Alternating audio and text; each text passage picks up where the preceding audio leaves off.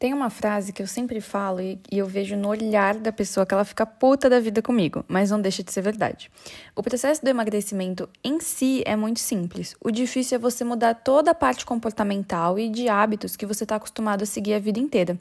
Mas depois que eu consigo ensinar a pessoa a entender como fazer boas escolhas, até mesmo nos dias que nada sai como planejado, aí fica muito mais fácil e automático, sabe? E depois elas me agradecem, claro. Então eu vou explicar. Com exceção de alguns casos de pessoas que precisam atingir um corpo muito magro por causa da profissão, como fisiculturistas e modelos, todas as outras pessoas podem mudar a alimentação e emagrecer sem passar fome. Se eu tivesse que falar que só tem um problema a ser resolvido, eu não estaria mentindo. Mas infelizmente esse um problema é muito mais complexo do que a gente imagina. É tudo no comportamental. Então a maioria das pessoas tendem a ficar beliscando o dia inteiro. É um docinho aqui, um pedacinho de bolo ali. Ai, nossa, vi esse pão de queijo, deu vontade de vou pegar. E o ponto é que às vezes você nem tá com fome, você não tá nem pensando em comida. Só que aí você vê um bolinho em cima da mesa e automaticamente já pega um pedaço.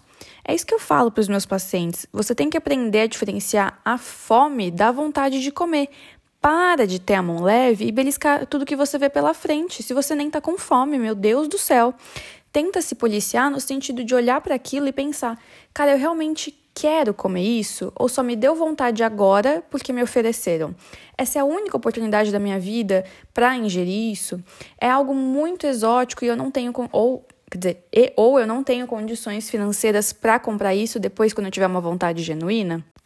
Outro ponto é o fato de ter que realizar essa mudança comportamental na sua vida é o seu hábito, a sua automaticidade principalmente a sua mentalidade em relação a prazeres e sacrifícios.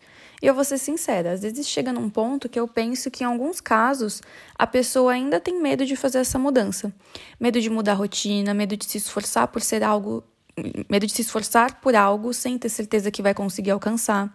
E eu gosto de linkar isso a outros pontos da nossa vida. Então, por exemplo, você não tem medo de se planejar financeiramente para uma viagem. Você guarda o dinheiro, você acredita que naquele período de tempo vai ser possível juntar a quantia necessária e você até se empolga em fazer isso, em deixar de aproveitar alguns prazeres da vida, porque é um sacrifício que vai valer a pena, mesmo que seja daqui a, sei lá, 12 meses, quando a viagem, ou às vezes quando alguma compra específica vai acontecer. E assim, a menos que aconteça uma catástrofe financeira na sua vida e você precise usar todas as suas, todas as suas reservas, se um mês você acaba juntando um pouquinho menos do que o programado, você continua juntando. Nem que em vez de 50 você guarde 20, mas você continua. E eu vejo que com alimentação não é assim. Então você começa e para, você acha ruim que vai demorar para ver resultado, você acha ruim recusar um doce ou uma bebida. E eu te pergunto isso no intuito de te chamar para refletir. Por quê? Por que é tão difícil para você?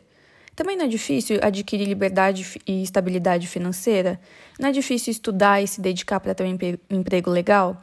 Não é difícil aprender a lidar com as diferenças e defeitos dos seus amigos ou parceiros para conseguir ter uma boa relação com todos? Tudo é difícil, tudo leva tempo. O problema é que talvez você só não queira, de fato, se dedicar à sua saúde. Só que eu te garanto que fazer algumas restrições e sacrifícios hoje, por vontade própria, é mil vezes melhor do que ser obrigado a se restringir no futuro por causa de alguma doença. E aí a pessoa fala: ai, mas já exige tempo e dinheiro, eu nem sei por onde começar. Tudo bem, eu não tô aqui para vender serviço. Mas o tempo que você passa zapeando no Instagram, você não pode procurar um Nutri legal para aprender um pouquinho sobre alimentação? Salva os posts, lê quando der, faz pergunta, procura e-book. É gratuito ou pelo menos por um preço muito em conta. Para tratar uma doença, a gente sempre procura o melhor médico que tem. E ainda enche o peito para falar bem do médico, né? Fui no, médico tal, foi caro, mas é ótimo. Só que quando é para procurar um profissional para prevenir a doença, ninguém quer procurar, né? Então, se for possível, invista em algumas consultas com um bom nutricionista, para você aprender a fazer boas escolhas e ter autonomia, se virar sozinho. Não é para depender do Nutri para o resto da vida. E buscar tentar melhorar sua alimentação ao longo do dia também. Então, diminuir as beliscadas, o açúcar, os ultraprocessados. Não é para ser uma dieta chata, e sim para ser uma melhora na sua qualidade de vida. para você poder comer assim um hambúrguer, pizza, petit gâteau, mas também ter gosto em praticar um exercício, comer uma refeição fresquinha e nutritiva e saber acima de tudo que você pode sim ter saúde e um corpo que te agrade, sem passar fome, sem efeito sanfona, sem ai, tô me sentindo desconfortável com essa roupa porque marca sei lá o que do meu corpo.